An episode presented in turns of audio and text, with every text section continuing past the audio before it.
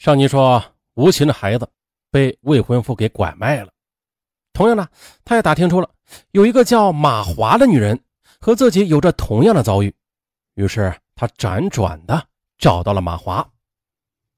听了吴琴的介绍，久久不能释怀的马华不由得放声大哭。原来呢，马华于二零零八年五月与前夫离婚之后的，就到县城做服装生意了，啊，认识了自称做药材生意的叶龙。叶龙能说会道，出手大方啊，很快的就俘获了马华的芳心。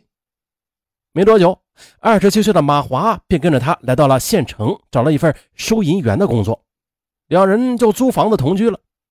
叶龙和他办了订婚宴，跟他说他们以后就是患难夫妻了。二零零八年十月中旬呢，在叶华的要求之下，马华把自己两岁多的儿子从老家接来一起住，三个人在一起的小日子那是非常的甜蜜，儿子也非常喜欢这个爸爸。可是呢，十月三十日，马华下班回来后，发现这叶华和儿子一起失踪了。那此前之所以没有报警，是因为啊。马华压根就不相信一往情深的叶龙会骗他，到现在他还一直在打听叶龙的消息呢，认为他肯定会回家的。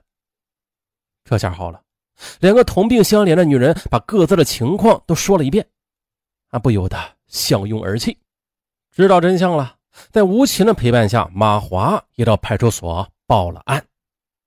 随后的专案组又通过大量的走访和调查，发现呢。这叶龙已经不在本地了。由于警方那里久久没有消息，吴琴和马华都是心急如焚。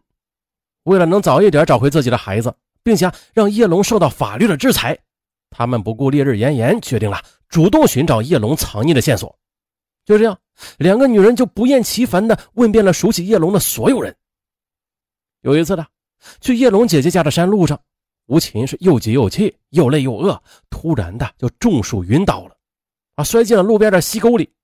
而慌不择路的马华又恰巧的崴了脚踝，肿得跟馒头似的。啊，不过两个人依然是相互的搀扶着，一边流泪，一边踉跄的往前走着。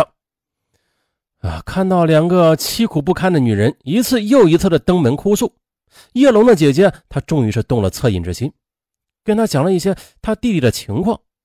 他说呀，叶龙把孩子放到他这里之后，曾经多次对他许诺的，等他有了钱以后啊，不但要把儿子的病治好，还要让没有妈妈的儿子过上好日子。叶龙也的确的给家里寄过三次钱，总共有六万多元，而这些钱也都是用于给孩子做手术和后期治疗了。也就在最后的一次登门拜访中的吴琴，他灵机一动。借用叶龙姐姐的手机拨打电话的时候啊，悄悄地翻查了通话记录，并且记录下了几个通话次数较多的手机号。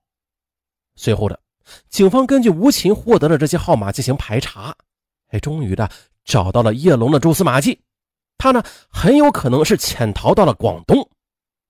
二零零九年九月六日，专案组民警赶赴广州，在当地警方的配合下，根据手机号码，于九月八日还将。犯罪嫌疑人叶龙抓获归案。根据叶龙交代的，二零零八年的十月底，叶龙趁着马华去上班之际，将他两岁的儿子卖给了一位中年妇女，并且拿到四万八千元。而二零零九年七月四日上午十时许的，叶龙将吴琴的儿子抱走之后啊，将他卖给了五十九岁的王某，得到了三万一千元。叶龙还跟民警说了，说。在他行骗吴琴的过程中，介绍人他的确是被蒙在鼓里的，不知实情。九月十三日，民警万幸的把吴琴的儿子给解救了出来。第二天呢，民警又将马华的儿子也解救出来了。据叶龙透露啊，这前妻离他而去之后，单亲爸爸的日子让他苦不堪言，一蹶不振的他破罐子破摔了，变卖家产，成天的是酗酒赌博。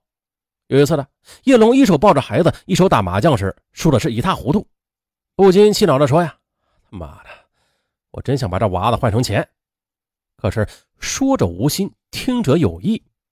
第二天呢，一个赌友就领来一个陌生人，说自己膝下无子，想领养叶龙的儿子啊，当然了，呃可以给他一笔抚养费。可是这不孝有三，无后为大啊。这叶龙其实深受传统思想的影响啊啊，十分疼爱自己的儿子，尽管很需要钱吧，可是他死活不愿意把亲生儿子卖给别人的。可偏在这时啊，儿子又因为感冒治疗时被查出患有先天性的肺动脉瓣狭窄，他必须的急需手术治疗。这时他已经走投无路了，他就再次想到了这孩子可以换钱的事可是自己的儿子不能卖，他呢就把邪恶的眼光瞄上了别人的孩子。问题来了，怎么样才能把别人的孩子搞到手呢？直接偷不但很难找到机会，也很容易被发现的。这苦思良久，叶龙终于啊，利用自己的男色，嘿嘿，先和那些带着孩子的单亲妈妈谈恋爱，然后再找机会下手偷。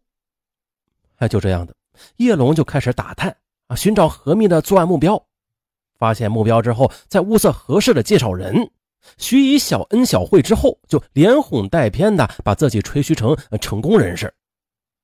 在初次相亲的时候，除了甜言蜜语欺骗女人之外，那还做出了一副孝敬老人、喜欢小孩的好男人的模样。然后呢，再许以买住房或者创业当老板等，进一步的笼络住对方的心，直到女方掉进他的温柔与陷阱之后啊，就以各种的理由啊，骗出女人带着孩子与他到外边同居，一边控制住女人的情感，一边伺机把孩子带走再卖掉。在叶龙落网之前呢，他又在海珠区某镇物色到了一位来自贵州的单身女性，他也是离异的，独自的带着一个四岁的孩子。要不是被警方给抓获，那下一个受害者很可能就掉进叶龙的感情陷阱里。二零一一年二月，叶龙以拐卖人口罪被依法判处有期徒刑十年。那友情提示啊，呃，那些离异后的带着孩子的单身母亲。希望你们在听到此案之后能有所警惕，特别是再次选择对象的时候啊，一定要擦亮眼睛，千万不要掉进他的温柔与陷阱里。好了，咱们下期再见。